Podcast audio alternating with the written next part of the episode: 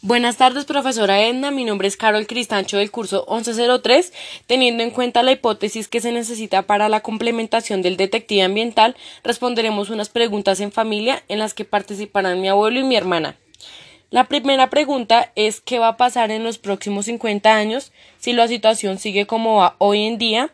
Si la gente sigue sin conciencia y educación ambiental, manteniendo un estilo de vida consumista y desaforado. Si seguimos en el camino en el que vamos, en 50 años la Tierra será un lugar invivible y apocalíptico, ya que todo lo que hacemos día a día, sin pensar en, en nuestro planeta Tierra, tiene a este en un modo de destrucción, destruyendo así nuestra capa de ozono, el calentamiento global ha acabado con faunas de todos los lugares en el mundo, el deterrimiento de los glaciales eleva la cantidad del mar y esto a su vez los desastres naturales. La radiación ultravioleta afecta nuestra salud, debilitando nuestro sistema inmunológico. Con todo esto que añado, prolongado a 50 años del mismo modo, no quedarán recursos naturales y habremos destruido todo lo que nos rodea y nuestro planeta Tierra.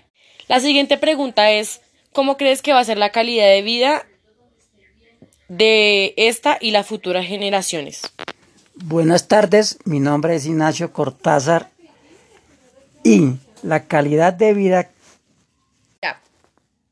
disminuye ya que en el punto de vida en el que estamos viviendo, ya que una sobrepoblación mundial que está a su vez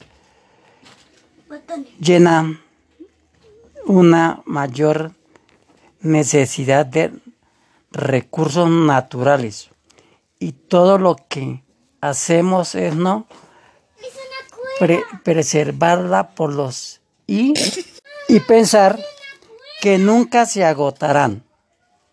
Buenas tardes, mi nombre es Giselle Cristancho.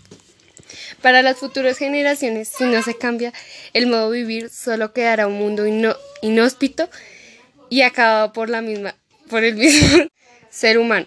Esto es aterrador ya que el cambio climático, el maltrato en aguas, el calentamiento global y la contaminación en el aire solo acabará con nuestro mundo y no quedará nada de lo que conocemos. Gracias por la, la atención prestada.